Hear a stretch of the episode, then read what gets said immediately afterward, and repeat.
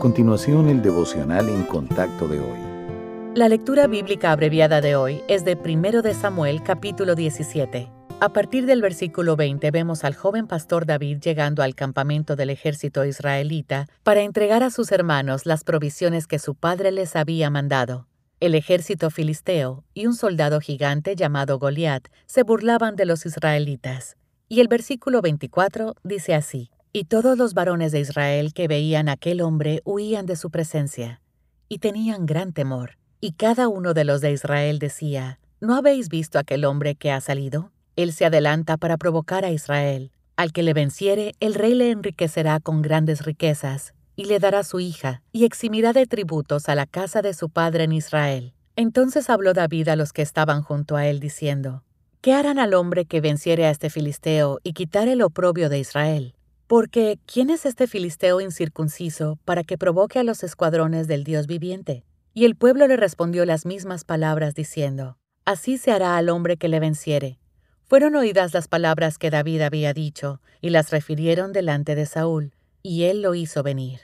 Y dijo David a Saúl, No desmaye el corazón de ninguno a causa de él, tu siervo irá y peleará contra este filisteo.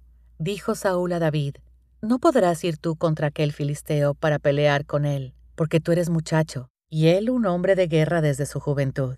David respondió a Saúl, tu siervo era pastor de las ovejas de su padre, y cuando venía un león o un oso y tomaba algún cordero de la manada, salía yo tras él y lo hería y lo libraba de su boca. Y si se levantaba contra mí, yo le echaba mano de la quijada y lo hería y lo mataba. Fuese león, fuese oso, tu siervo lo mataba. Y este filisteo incircunciso será como uno de ellos, porque ha provocado al ejército del Dios viviente. Añadió David, Jehová, que me ha librado de las garras del león y de las garras del oso, él también me librará de la mano de este filisteo.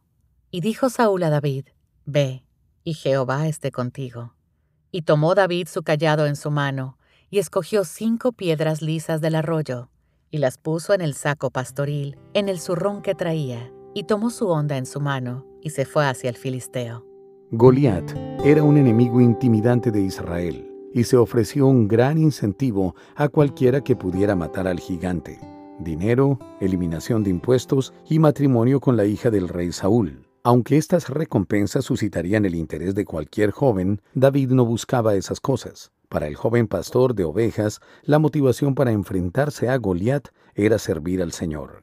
Así que David gritó, ¿Quién es este filisteo incircunciso para desafiar a los escuadrones del Dios viviente? Para él, desafiar a la nación escogida por Dios era lo mismo que desafiar al propio Señor. David estaba preparado para defender el santo nombre de Yahvé y a su pueblo, incluso contra este formidable guerrero. Es posible que los creyentes busquemos la victoria por motivos equivocados. De hecho, muchas razones que suenan bien son en realidad egoístas.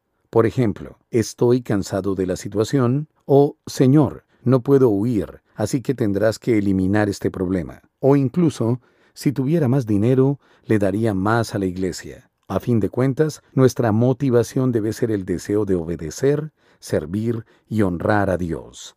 Los Goliat de la vida nos suceden a todos y pueden impedir o fortalecer nuestro caminar con el Señor. Así que Dios le dará la victoria a los que se mantengan firmes en su nombre.